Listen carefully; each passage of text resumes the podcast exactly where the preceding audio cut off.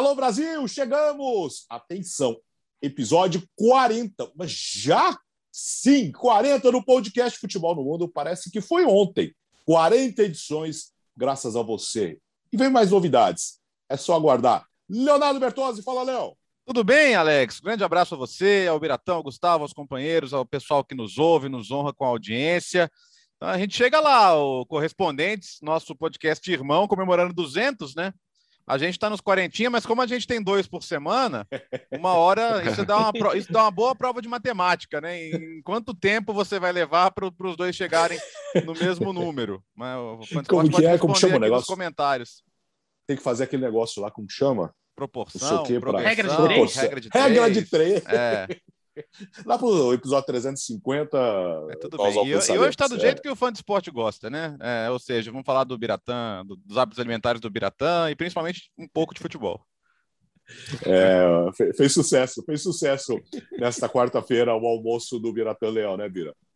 Pois é, né? Eu, eu, eu, tava, eu, fui, eu fui tomar a segunda dose da vacina.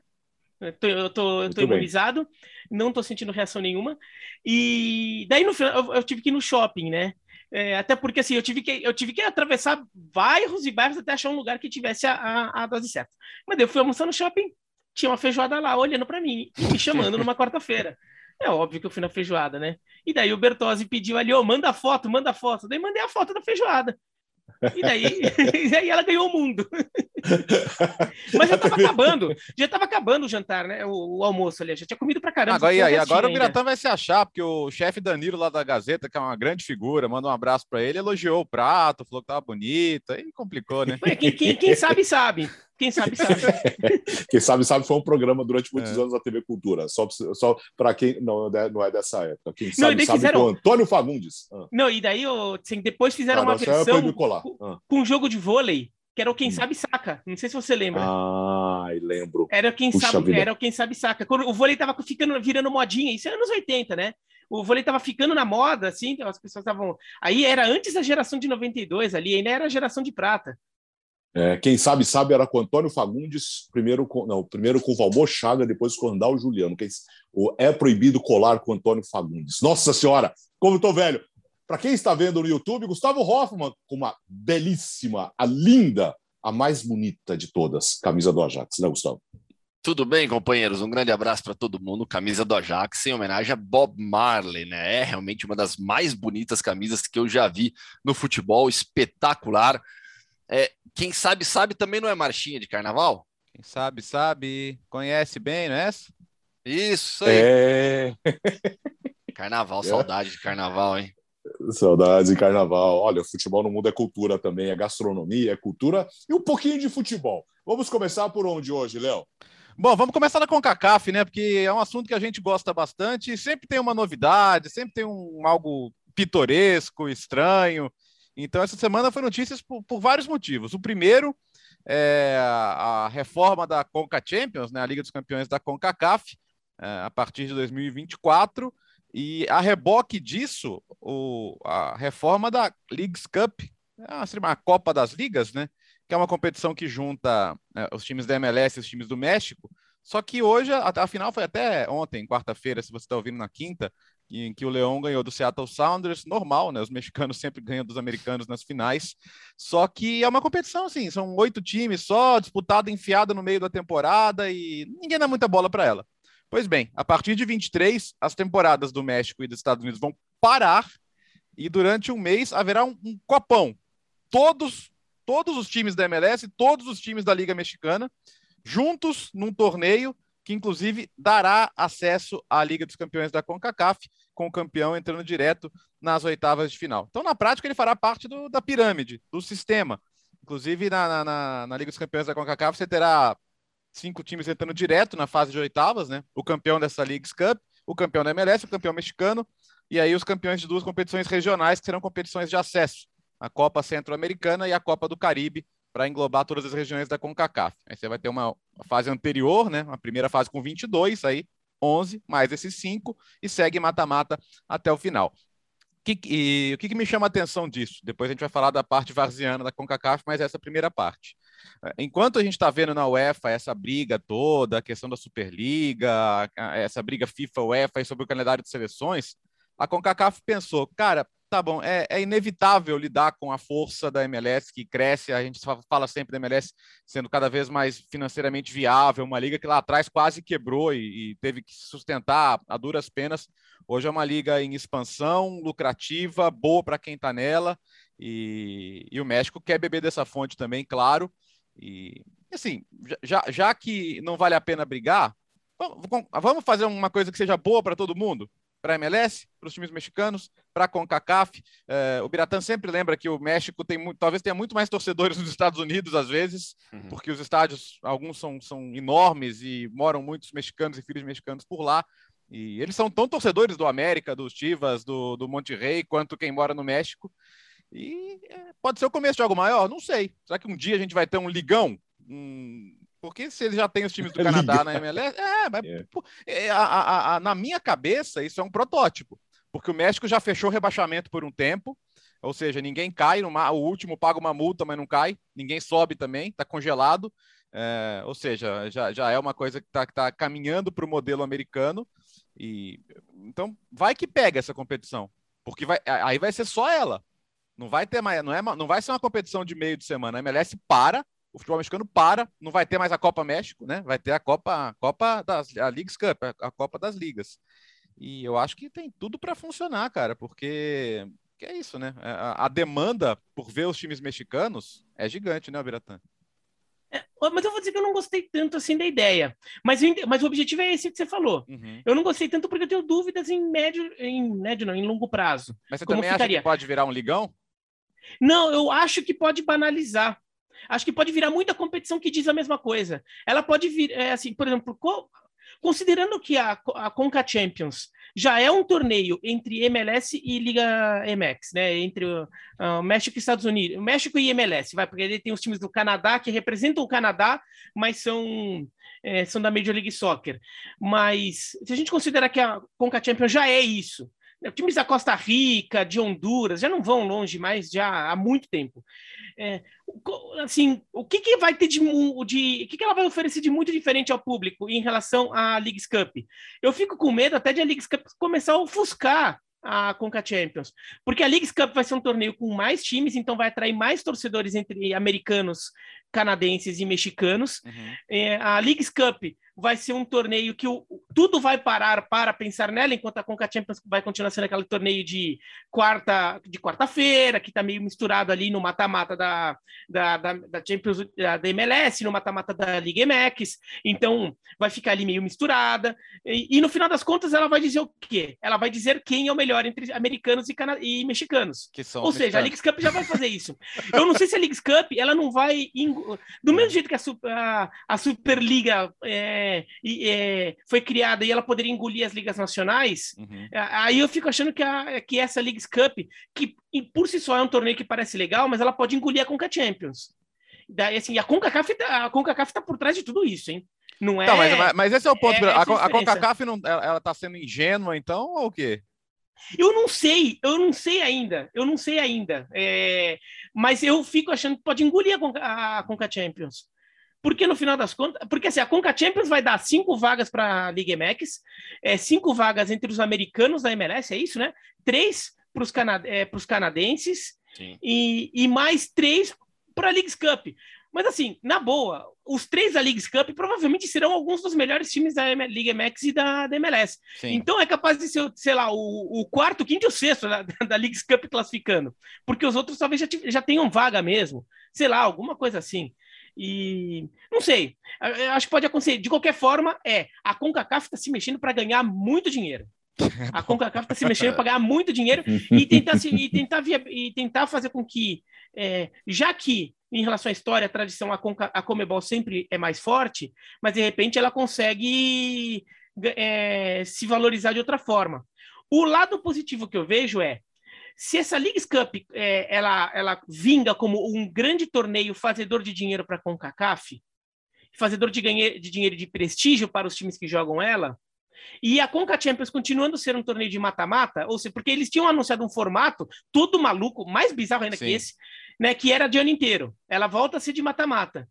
será que não fica preparado um terreno para de repente chegar, ô, oh, Comebol, se um dia a gente for unificar, entendeu? Eu já tenho um grande torneio aqui. Daí a gente pode, o, o, o, torneio, é, fazer um torneio daí que envolve a América do Sul, que daí sim ele entrega algo diferente em relação à Conca Champions e em relação à Leagues Cup. Assim, não, não que a Comebol, não que a CONCACAF esteja é, querendo se direcionar para isso, mas já fica um pouquinho, né? Fica mais fácil disso acontecer. Aquele sonho que acho que muita gente tem, né? E é absolutamente distante e hoje é utópico até, né? De uma Libertadores da América inteira fica cada vez mais distante com esses movimentos que a também. CONCACAF faz. Né? Acho que é praticamente impossível a gente imaginar isso a, a curto e médio prazo. Longo prazo, daqui 10, 20, 30 anos, talvez até se, se muita coisa mudar, mas aquela ideia que eu sei que muita gente gosta, eu gosto bastante também, hoje cada vez mais é impossível de acontecer. Só, só um parênteses, Gustavo, é, é, politicamente elas nunca foram tão distantes, né? É, tanto que assim, a, a, a, a Comebol hoje tá a cadelinha da UEFA, né? a UEFA fez o, fez o, o Domingues mudar de ideia, entre aspas, sobre a história da Copa de dois anos. Ele era a favor e, de repente, puf, ah, não, sou contra. É, inclusive, né, a, a, a grande distância sempre foi a, maior de todas, sempre foi a política. Uhum. Maior do que a distância geográfica. Sim. Sem dúvida. E, e, assim, em relação ao que o Biratã colocou, né? Eu acho que, que esse questionamento é muito válido. É, você tem realmente que pensar, peraí, mas será que a gente não vai ter dois torneios falando a mesma coisa, né? movimentando as mesmas equipes? É, eu acho que há esse risco, sem dúvida alguma, e a gente vai entender com, com o passar do tempo, mas ao mesmo tempo, é, tanto o MLS como a Liga MX, elas não são ligas de dois ou três times. Né? Há um equilíbrio de forças. Você tem é, é esse conceito de clube grande que a gente tem no Brasil, né? Você tem vários clubes grandes nos dois países. Você tem uma alternância legal de briga por título e de equipes que brigam pelo título. Então, eu acho que há espaço. Eu gostei da, do, do, projeto, gostei da ideia. É, quando você começa a entender um pouco mais como que vão se classificar, é que você, primeiro, o primeiro impacto é 27 times. Como assim, 27 times? Não, porque são 22 é, para classificar 11 da primeira fase, aí vem 5 diretamente para as oitavas de final, mata-mata até o final, final em jogo único, falando da Conca Champions. A Leagues Cup, né? Há muito tempo isso está para acontecer, né? E foi evoluindo. Essa ideia da Leagues Cup com todos os times, ela vai evoluindo e ganhando força. E hoje já é algo que tem uma aprovação, acho que quase que unânime, se parar pensar entre times da MLS e da, e da Liga MX também. Então eu acho que há espaço para cada competição. Mas sabe o, o, o, que eu vejo como um grande problema para o futebol é, da América do Norte? Data FIFA data FIFA, porque a MLS não para em data FIFA. Sim. E cada vez mais a MLS é, fornece jogadores para seleções do mundo inteiro. No mundo inteiro. Aquela ideia de, de uma liga que dava para jogadores só para os Estados Unidos e alguns países da, da, da CONCACAF não. já é coisa do passado. Você tem jogador hoje atuando é, é, em, em várias seleções da América do Sul, tem em seleção europeia, seleção asiática, e, e, se, se eles não revisarem o calendário e estão colocando mais competição. É, e a MLS vai, equipes... 34, vai, continuar com 34 jogos na temporada regular, não vai diminuir. Né? Exato. Né? É. E, e, eles vão continuar perdendo jogador é. e vai perder jogador para momento importante. Então, é, ao mesmo tempo que a CONCACAF, com o apoio de, de, da MLS, da Liga MX, aumenta o número de jogos, aumenta o número de competições, é, ignora né, praticamente essa questão de data FIFA e os desfalques que, que, que, que essa data gera, principalmente nos times MLS. Não, o problema e... todo é que os continentes, cada um pensa no seu, né? Não tem jeito. É. é ninguém, ninguém tá nem aí com data FIFA, né? É incrível. É, e, e, lembrando que no caso da, da MLS ainda, que o Gustavo estava falando de data FIFA, tudo, a US Open Cup, né, que é a Copa dos Estados Unidos, ela não é vai parar. É o torneio mais antigo, né? Exato. É o, é torneio, torneio mais, mais, antigo, antigo que tem que é tipo claro. a FA Cup dos Estados Unidos, porque ela junta times de, das diversas ligas americanas, inclusive time universitário. Tudo. É, a US Open Cup não vai parar. Ela vai continuar a ser disputada. A Copa MX vai parar. A, a US Open Cup não vai parar. E, e, além disso, a Major League Soccer, ela não segue um. É, ela já tem que apertar tudo num calendário que é menor. Porque a, a Major League Soccer não é como as ligas europeias ou a, a, daqui da América do Sul, você tem um mês de férias, mais um período entre 15 dias e um mês de pré-temporada, e depois você tem 10 meses de bola rolando. A, a, a MLS é menor, ela, é que nem, ela tem um pouco o formato de ligas americanas, assim, de dois, três meses de férias para os jogadores, né? Ela termina em, em começo de novembro, se não me engano, e ela volta só em março. É, é, assim, ela, ela para bastante. Acho que em novembro parado, dezembro parado, é, acho que janeiro para e fevereiro é pré-temporada. Novembro quase inteiro parado, né? É, e depois é pré-temporada em fevereiro. E daí começa lá em março, né? Que é aquelas coisas de ligas americanas, da, é, da NFL, da NBA. Então, assim, a MLS talvez ia começar a estudar, a esticar mais o calendário dela. Só que a MLS, a gente pensa aqui no, na lógica do futebol, que a gente quer ver um campeonato concorrendo por espaço no calendário, TV, assim com os outros campeonatos, tudo ali de futebol. A MLS, ela tá brigando com a Major League Baseball, tá brigando com a NFL, Sim. com a NBA. É esse universo de competição de espaço no calendário e de, de atenção da mídia que a MLS tem. E por isso em, que aquela... Em, em Ubiratã, em algumas cidades, briga com o esporte universitário. Sim, por exemplo, sim. Columbus, é, é, em Ohio, né, já falei com o Arthur, por exemplo, que é jogador do Columbus, ele falou: Meu, aqui a gente, a, a maior atenção de todo mundo é, o, é com o futebol americano. Mas é por isso, mas é, é por isso que eles, eles vão botar a Leagues Cup ali por julho e agosto, cara. Porque esse é, é. talvez seja o melhor momento para encaixar essa competição. É que é quando a, NFL, quando a NBA já acabou uhum. e a uhum. NFL não começou, tá só a Major, Major League Baseball, você consegue entrar melhor lá. E então tem que brigar por espaço com tudo isso, então não é tão fácil. Tanto é que aquela história de que, ah, e quando a Major, a Major League Soccer vai adotar o calendário europeu, sei lá o quê, nunca vai acontecer, nunca, porque ela vai concorrer com a NFL e com a NBA ao mesmo tempo. Ó, e, e, tem outro ponto que é o, é o, é o, é o Frankenstein canadense, né? O Gustavo já conversou com gente que joga lá, né, Gustavo? Porque agora tem, agora tem a... Jogador do Cavalry. Então, agora tem a Canadian Premier League, né? Tem a Premier League, Sim. tem a Liga Canadense, tem os times canadenses na, na, na, na MLS, Toronto já foi até campeão, e, e, tem o campeonato canadense, que aí todos os times podem jogar. Que é a mas Copa. é um campeonato curtinho, é. então é que é, uma é Copa, Copa verdade, É a Copa, chama é. Canadian Championship, mas, mas é, uma, mas é a também... Copa do Canadá. Então os dois vão. Que... Então você vai, ter, você vai ter classificado pela Premier League canadense e pelo Sim. campeonato canadense. Né?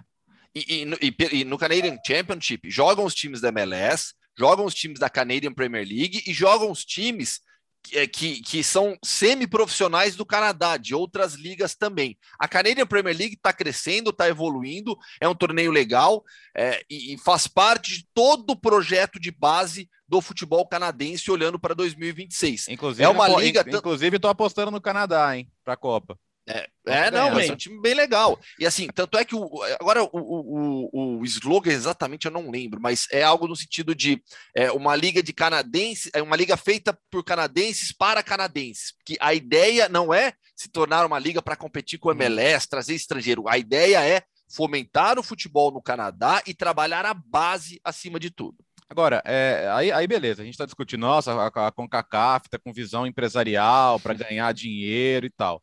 Aí nessa semana, na, na Liga com CACAF, que fã de esporte entender, seria uma Liga Europa, Copa Sul-Americana, é a segunda competição.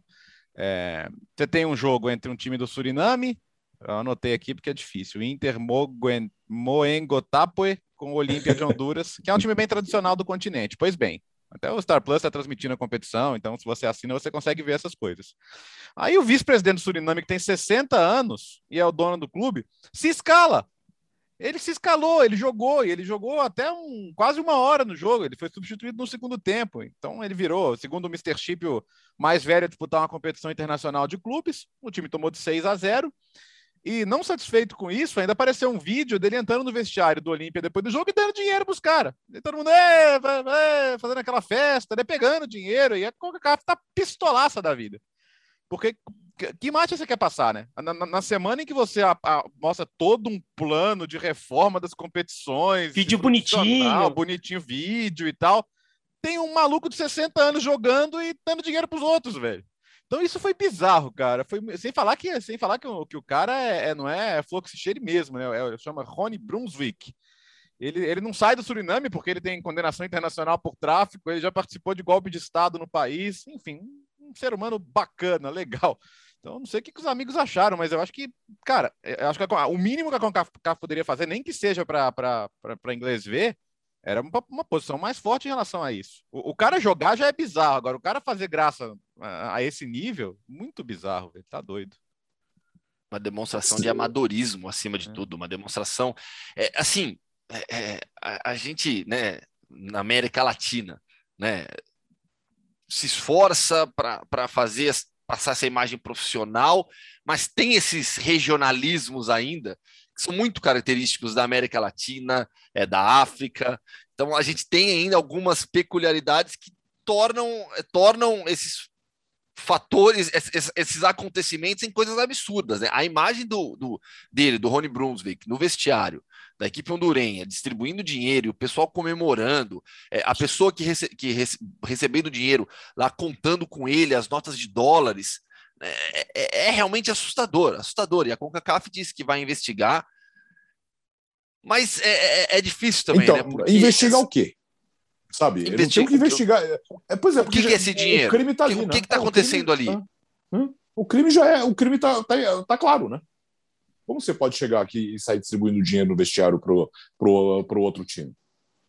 Sabe? Não, não, tem explicação. Que é o seguinte, é, é, é desculpa, Biratã, como que você garante que o, o, esse maluco não fez uma super aposta no placar exato 6 a 0 uhum. Não tem como você saber. Né? Até tem, com, com as casas de apostas têm mecanismos para isso. Mas pode ser, pode ser o cara sendo só um fanfarrão ou pode não ser, né? Para é, mim, não, tem que punir, e tem que punir os dois. Tem que punir o Olímpia também. Uhum. O jogador do Olímpia não pode aceitar. O, o Olímpia de Honduras já foi. É, naquele Mundial de Clubes de, de, da FIFA de 2021, jogar, de 2001, né? É, aquele de 2001 que não acontece, aquele que é cancelado em cima da hora que o Palmeiras e o Boca Juniors, o Deportivo de La Coruña, Galatasaray, Real Madrid iam disputar. O Olímpia de Honduras ia jogar. E, se eu não me engano, estava no grupo do Palmeiras. O, o Olímpia era o Palmeiras, Galatasaray, o Olímpia e o quarto era o Hearts of Oak de Gana, se eu não me engano. O Palmeiras, é, o, o Olímpia ia jogar, quer dizer, é um clube grande dentro do contexto da, da CONCACAF, era, ou pelo menos era, dentro do contexto da América Central. Era o Al-Hilal, era o Al-Hilal. O Palmeiras Isso. e Olímpia teriam jogado no dia 29 de julho de 2001 no estádio Vicente Caldeirão, que nem existe mais. É. Então, era o, o, o Hearts of Oak de Gana também estava no torneio, então, mas estava em outro grupo. Então, o Al Hilal, que é o que jogou contra o Flamengo, né? É, no, no, no, Mundial de 2020. Hearts of Oak tava, ó, tava no grupo com Real Madrid, Jubileuata e Los Angeles Galaxy. Nossa, ia, ser, ia ter cada jogo esse Coisa torneio. alternativa, né? É. Então, e, então, o Olímpia é um time grande dentro do contexto de, de Honduras e dentro do contexto da América Central. Não pode aceitar isso. O cara vem e fala: não, não, não, eu joguei, a, eu joguei bola e ganhei. É isso, eu joguei bola e ganhei. Se quer ficar de graça aí, botar o vice-presidente, botar quem quer que seja para jogar, é um problema de vocês. Eu vou jogar bola e vou ganhar. Tá? Ganhei de 6 a 0, sei lá o quê. Mas não tem essa, eu fiz a minha parte, eu sou profissional. Então o próprio Olímpia tá errado também. O Olímpia também tem que passar, ó, se vocês são fanfarrões, eu não sou, eu sou profissional. Então os dois lados estão errados nessa, porque também, assim, vai saber exatamente qual que foi o motivo de, de, desse dia. Como o Bertozzi falou, se foi por questão de, de aposta, é, será que não, tá, não ficou combinado um 6 a 0 Será que o Olímpia não tirou o pé de propósito deixou de fazer mais até do que faria para encaixar o resultado nisso, você nunca sabe também que, que o lado de quem recebeu o que estava fazendo. Então era o caso para mim de, por exemplo, você podia banir o, o, o cara de, do, de competições da CONCACAF, como a, a, as autoridades do futebol já cansaram de banir atletas. O Rojas foi banido, é, é, banido por exemplo.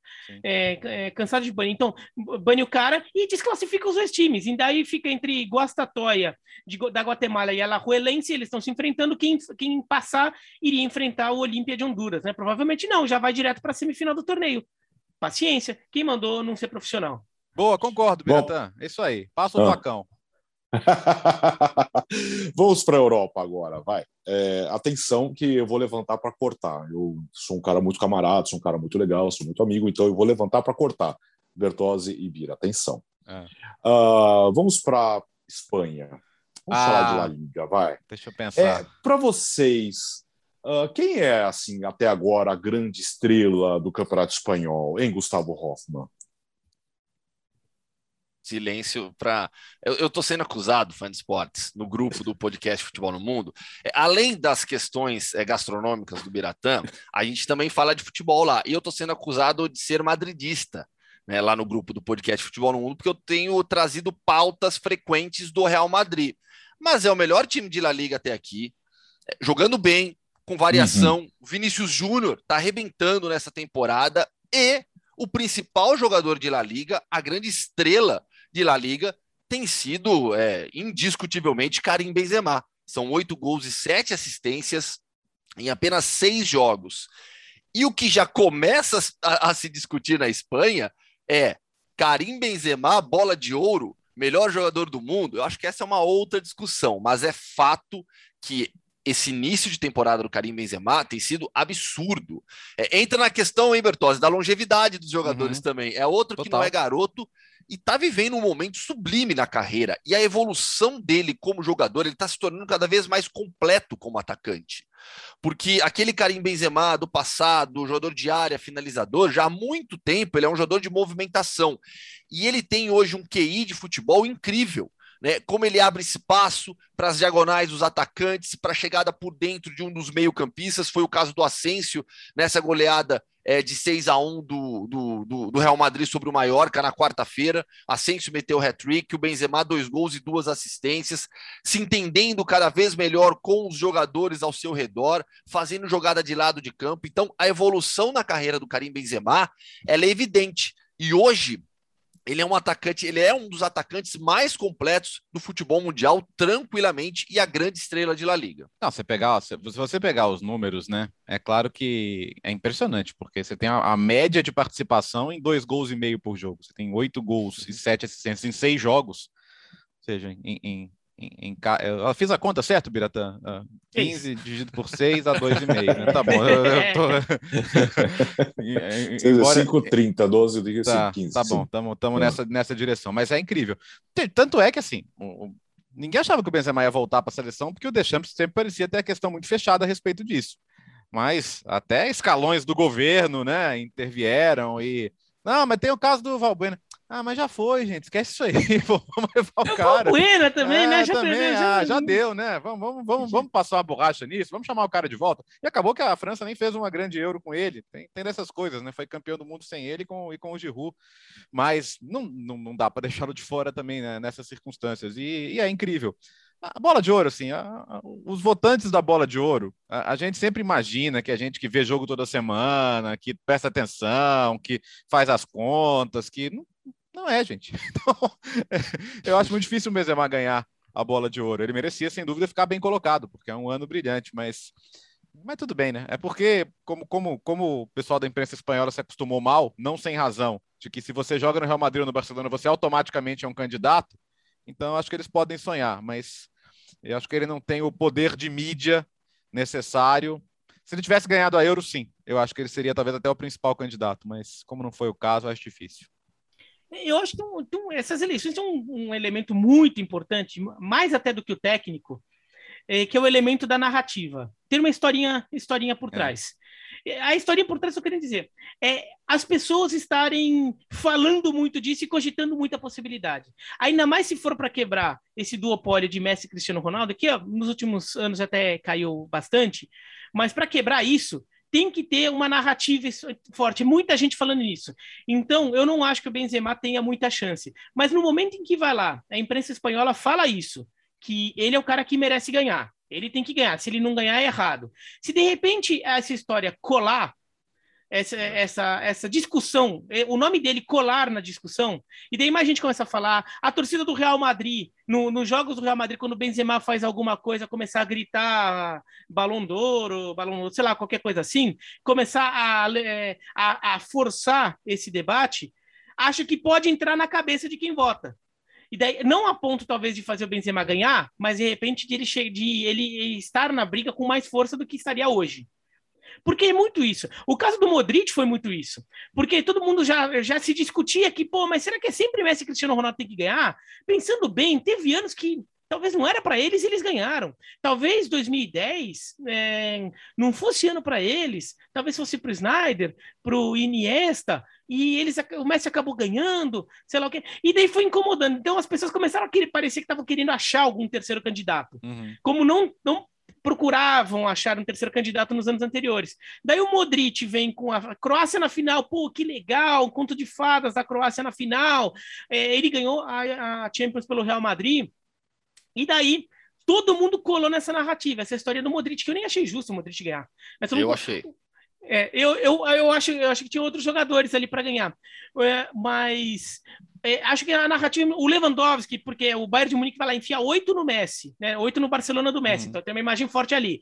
É, e sai fazendo um batalhão de gols, pô, criou uma história. Pô, Lewandowski, esse ano é do Lewandowski, não tem como não votar no Lewandowski, daí ele ganhou. Então, acho que a questão é essa. Tem que ter. Se todo mundo um dia. Por Neymar ganhar, por exemplo, como tem gente que pega no pé do Neymar porque acha que o, o Neymar é muito caicai, o Neymar não é tudo isso, sei lá o quê. Se um dia a, a imprensa francesa chegar e a imprensa inglesa a francesa porque é onde ele joga, né?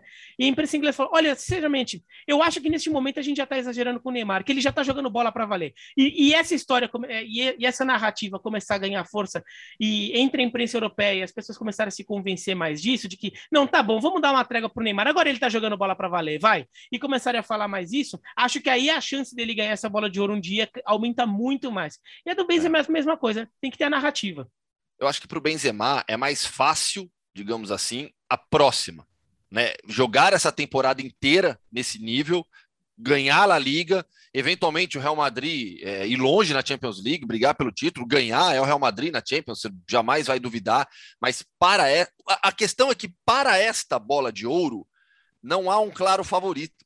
Né? Muito se fala do Jorginho pelo Chelsea e pela Itália. É, quando é assim ganha é, o Messi. É, o Lewandowski vem com números absurdos e o ganhou. Cristiano ganhou Ronaldo. É. Se o Cristiano Ronaldo leva o United ao título da Champions.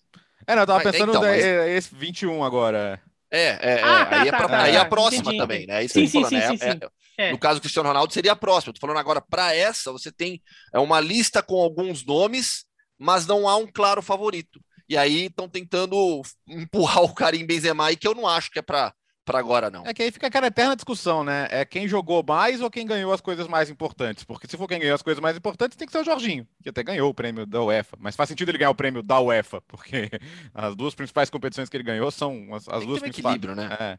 Acho que, eu acho que tem que ter um equilíbrio, não é, não é levar em consideração apenas os feitos é, então, individuais. Não, só deixar claro, né? eu, nem, eu nem concordo. Equilibrar individual e coletivo, é, né? É.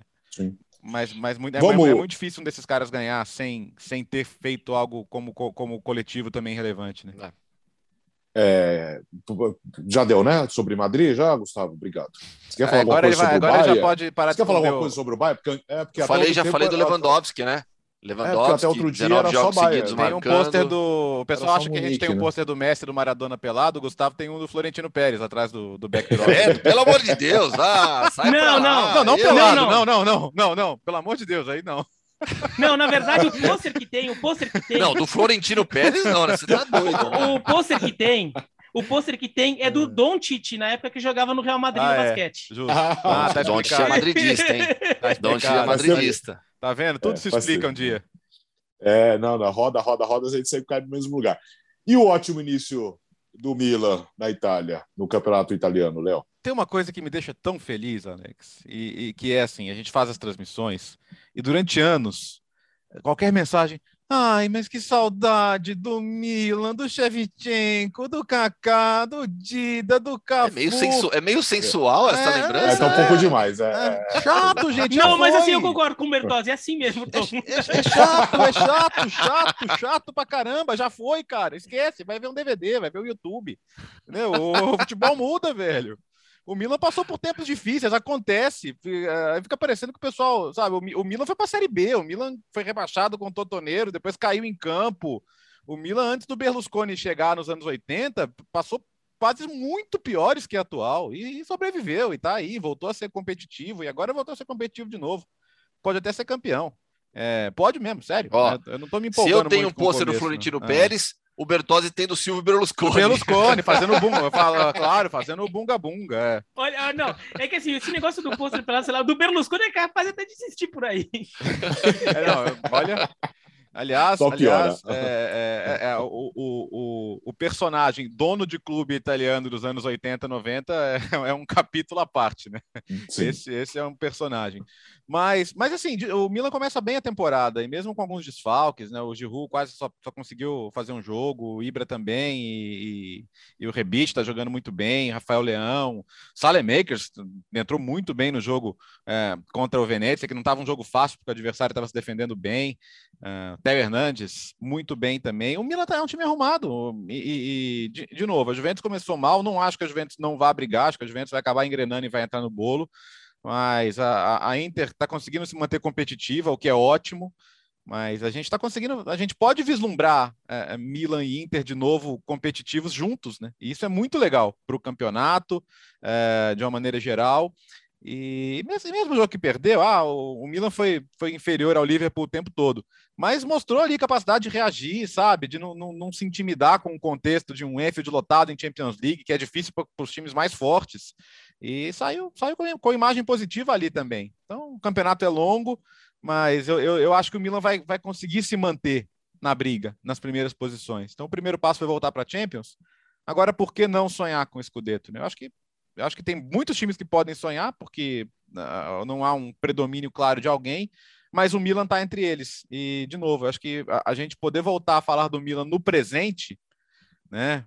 Falando sério agora, é, é, é não que eu estivesse falando sério antes, tá? Mas falando sério sobre essa questão do, de falar do passado do Milan, é, é bom. A gente, a gente pode falar do presente e futuro do Milan. E acho que para um time tão grande, tão importante da história, isso é muito necessário. E, diga, sabe o que é legal também? diga, Desculpa, é, é legal olhar para trás e imaginar que tudo isso está acontecendo sob o comando do Stefano Pioli, que em determinado momento é, seria trocado pelo Ralf Rangnick, mas com os resultados em campo as coisas foram dando muito certo e a ideia de ter o Ralf Rangnick comandando tudo no Milan é, foi por água abaixo. Né? Então a diretoria acertou, não necessariamente pelas vias certas, mas acertou e colocou o time no caminho certo com o Stefano Pioli.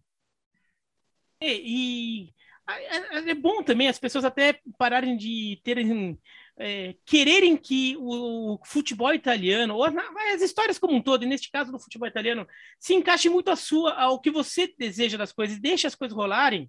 É, e, e, tentar se adaptar às novidades, né? O futebol italiano já não é mais o futebol da retranca, o futebol italiano já não é mais o futebol decadente, porque assim, por uma para uma para várias gerações o futebol italiano era o futebol da defesa.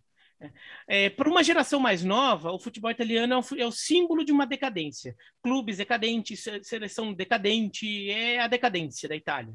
Né? E as pessoas vão se, vão, vão se encaixando nessa narrativa. Elas, vão, vão, elas começam a ver tudo para se encaixar nisso. Tudo é sinal da decadência. Vamos baixar um pouco a guarda e ver o que está acontecendo. Né? O Milan. É, aqueles craques, oh, Shevchenko, Kaká, Viu, é assim Rijkaard, né? aqueles craques do, é desse, de, de outros Milans, é, é de uma época em que o futebol italiano tinha um dinheiro que assim, eu não vou falar que, que eles não têm hoje. É de uma época que o futebol italiano tinha um dinheiro que ninguém tem hoje. Uhum. Nenhum campeonato do mundo tinha uma capacidade de contratar todos os grandes jogadores do mundo como a Itália tinha na época. Na, é, na época, a Itália era como se fosse, em relação à, capacidade de atrair, de comprar os grandes jogadores do futebol mundial da, da, do seu momento. Era como se fosse a Premier League se Barcelona e Real Madrid jogassem lá também. Uhum. Então, assim, os times médios, pequenos é, é, da Premier League que têm condição de comprar bons jogadores dos outros países. Agora, o, o, os times que contratavam os maiores eram o Barcelona e Real Madrid na Espanha. Não, digamos que eles também estivessem na, na Inglaterra era a mesma coisa. Então, é, não era só Milan, Inter, Juventus, era Cremonese, Udinese, Verona. Eles também contratavam grandes jogadores na época. Né? Craques do futebol mundial na época também jogavam nesses times, era assim. Pô, você Isso pega a, a, Copa de 90, a quantidade de jogador que jogava na Série B na Itália, cara. O, o Miller, atacante da seleção brasileira e, e, jogou, e, jogou Série B italiana pelo Torino. E ele o, o Desotti, atacante da seleção argentina, jogava na segunda divisão italiana pela Cremonese. Então, é, era impressionante. Então, isso não vai voltar, gente, não vai voltar. Agora, vamos pensar o que, que a gente está vendo. Não é a narrativa que a gente construiu nos últimos tempos. O que a gente está vendo é o futebol italiano está rolando, o Milan está jogando bola, o Milan todo desfalcado por Covid quase eliminou o Manchester United da Liga Europa na temporada passada. Né? Em, é, o, o, resultado, por exemplo, os resultados até foram injustos no, no geral, e agora já deu trabalho para o Liverpool. Tudo bem, o Liverpool mereceu ganhar o jogo, mas deu trabalho para o Liverpool. E, e, pode perfeitamente eliminar o Atlético de Madrid, que hoje é um time com muito mais dinheiro que o Milan. Uhum. Né? Oh, então, assim, oh, oh. vamos ficar. Né? Ver o que está acontecendo. Vocês perceberam que... problemas para acertar o time do que o Milan. Sim. Vocês perceberam que o, o, a palavra do dia é, na boca do, do Bira, é narrativa. Uhum. Tá, Verdade, tá né? Contar muito, usando. Ele tá querendo contar muitas histórias. Eu usei duas vezes. Pra... Né? É, não, não, duas não, duas dúzias de vezes. Não, não, não, do, não em dois assuntos e daí ah, dois assuntos, vezes, ok. É, é, é, por favor, por favor, mas é, vamos evitar mais. Uh, ô, Gustavo, no seu entrevista aí, Hoffman, dentro do podcast Futebol no Mundo, quem nós vamos ouvir essa semana? Mundo Hoffman, né? Mundo Hoffman de Leonardo Bertozzi. Vamos hum. para a Ucrânia, falar com o Fabinho, é, do Metalist, que não é o Metalist que a gente conhecia. A gente explicou toda essa história no bate-papo. É, o entrevista aí, Hoffman, dentro do Mundo Hoffman, dentro do podcast Futebol no Mundo. Roda a vinheta para a gente ouvir o Fabinho, o Leonardo Bertozzi. Ah, hoje tem Mundo Hoffman, entrevista. Fã de esportes, vamos honrar o mundo Hoffman, vamos realmente para o leste da Europa. Ali sim é mundo Hoffman. Ultimamente a gente anda ganhando mais territórios, né? Vamos para a Ucrânia, bater um papo com o Fabinho, jogador do Metalist 1900 e Kharkiv. Vamos explicar a história exatamente desse clube. Fabinho, tudo bem? Um prazer falar contigo. Prazer é todo meu, Gustavo. Tudo na paz, graças a Deus. Vamos trocar essa ideia aí. Bom, vamos lá, tudo tranquilo por aqui também. Vamos bater um papo, que sua história é muito legal, você tem uma, uma trajetória mais alternativa também. Em julho, você retornou ao Metalist 1925 Kharkiv. Por que, que eu faço a diferenciação? Porque não é o mesmo Metalist Kharkiv que nas últimas décadas conquistou grandes resultados. É, o proprietário faliu com o clube, não quis vender, e aí criaram outro Metalist e é nesse Metalist que o Fabinho joga, mas utiliza inclusive o mesmo estádio, né? A estrutura é boa, né, Fabinho? A estrutura é ótima daqui, o estádio é estádio é estádio de Champions League, na verdade, né? O Shakhtar tá mandando alguns jogos aqui no estádio, estádio top, é... a base também, o CT é coisa europeia mesmo, né? Time grande. E aqui é muito bom, muito bom, sim foi a sua porta de entrada no leste europeu. Né? Em 2019, você chegou para jogar pelo Metalist. Na segunda divisão se destacou o Olympique Donetsk, da primeira divisão, te buscou no Metalist. Fala um pouquinho dessa, dessa chegada no futebol ucraniano e a dificuldade que é se adaptar. Ah, eu cheguei aqui no começo, né? E foi muito difícil, porque eu estava no Brasil, estava jogando Carioca Série C, né? E quando eu chego aqui na, na Ucrânia, eu vim para fazer avaliação no Metalist, né, no caso, e eu tinha apenas uma semana, porque o time estava em pré-temporada, e feita a pré-temporada aqui, né, no começo do início da pré-temporada aqui na cidade, na Ucrânia, no caso, o time ia terminar a pré-temporada na Turquia. E quando eu cheguei aqui, só faltava mais uma semana para terminar o período de, de, da pré-temporada aqui, né? Faltava mais oito dias, se eu não me engano. E eu chego, chego para treinar no time B do Metalist, né? E quando eu cheguei aqui, Tava muito frio, cara. Se eu não me engano, acho que tava menos 9. E para mim foi, foi muito, muito difícil, porque eu falei, mano, nunca vi isso. E jogar com a neve é difícil também, a bola corre mais. E eu cheguei no time B, treinei um dia, e no segundo dia teve amistoso. Eu pude fazer dois gols no amistoso do time B. No sábado. Isso foi no sábado. Isso. Cheguei na sexta. Não, cheguei na quinta, treinei na sexta e joguei no sábado no amistoso. No domingo foi folga e eu recebi a notícia que era já para treinar o time principal na segunda-feira. Treinei mais dois dias e quarta-feira teve outro amistoso. Eu pude dar uma assistência, fazer um gol também. E foi quando assinei o contrato e consegui viajar com o time para a Turquia, para terminar a pré-temporada, já com o contrato assinado. Aí, quando nós voltamos, o Metalist estava em segundo colocado e o Dnipro estava em primeiro na segunda divisão. Então, tipo, se o Metalist ganhasse, ia para primeiro e o Dnipro para segundo. Foi o primeiro jogo depois da pré-temporada. Foi uma estreia também no Metalist. É, perdemos esse jogo, mas lá na sequência eu consegui fazer bons jogos com o Metalista aqui e o Olympique me, me pegou para jogar para começar a, a temporada 19 e 20 na primeira divisão. E enfrentar Shakhtar e Dinamo na Ucrânia, é, a diferença dos dois para os demais é muito grande? Ah, eu, fim de semana agora, jogamos contra o Dinamo, né? Sim. Em casa agora. Mas é muito. É, como é que eu vou te explicar? Tipo assim, a diferença do Shakhtar para os demais é muita porque é um time que, que não perde a bola facilmente, é um time que trabalha bastante a bola até o adversário cansar para fazer um gol. O Dinamo é um time forte também, um time bom, mas é, o, o, futebol do Dinamo já é o futebol ucraniano, aquele futebol mais de força, de contra-ataque, entendeu? Então já não, já não muda muito, não é, não é muito diferente. Então dá para jogar de igual para igual com o Dinamo. O Shakhtar que eu acho mais difícil. E jogando pelo Olympique Donetsk, você se destacou, chamou a atenção de grandes clubes da Ucrânia e de fora também, né? Sim, quando assim que eu cheguei no, no Olympique, né? Eu cheguei meio que desconhecido, né? Os caras já estavam lá há bastante tempo e eram um dos mais um jogador, um dos jogadores mais novos. E quando eu cheguei lá, junto comigo chegou o treinador brasileiro, Júlio César, jogou no Real Madrid, jogou no Milan. Sim. E ele, e ele me passou muita confiança quando eu cheguei lá, né? Ele foi conversou muito comigo. E eu fui ganhando confiança, fazendo bons jogos, chamei muita atenção. Teve contato do Porto, do Porto comigo, né? Com opção de empréstimo. Teve contato do Chaves, teve contato de alguns times do Brasil. Só que, infelizmente, não, as coisas não, não correram do jeito que eu queria, né? Cheguei, cheguei a pedir a, a, carta de liberação, foi um rolo muito grande aqui na Ucrânia, porque eu queria a carta de liberação, porque um dos times falou que me queria, mas me queria livre. Tá. E estava quase acertando, e aí eu pedi a liberação, e o presidente não queria me liberar, porque contava comigo, e foi quase implorando, né? E graças a Deus ele era uma boa pessoa, me entendeu, né? Também entendeu o, meu querer de, de eu querer coisas grandes. Me liberou, mas aí eu não vou falar mal do cara, né? Mas eu tive um, meu ex-empresário não foi uma pessoa muito boa, cresceu o olho quando viu bastante dinheiro, acabou me atrapalhando. E eu acabei tendo que ir para a Letônia, com o porque quase eu fico sem clube. Depois tem muitas opções, eu acabei quase ficando sempre por causa do empresário. No final das contas, o empresário acabou atrapalhando a sua transferência para um clube maior. Né? Esse quase acerto foi com quem? Ah, foi, foi no Brasil. Foi no Brasil, foi com o Botafogo. Chegamos a conversar bastante. E no, no, no final, né, nos detalhes aí que não, não acertou algumas coisas. Bom, e aí você vai para a Letônia, uma experiência totalmente diferente, joga por um clube grande de lá, o Ventspils, mas é um clube grande de uma cidade muito pequena, de um país pequeno e de um futebol é, de um nível muito inferior.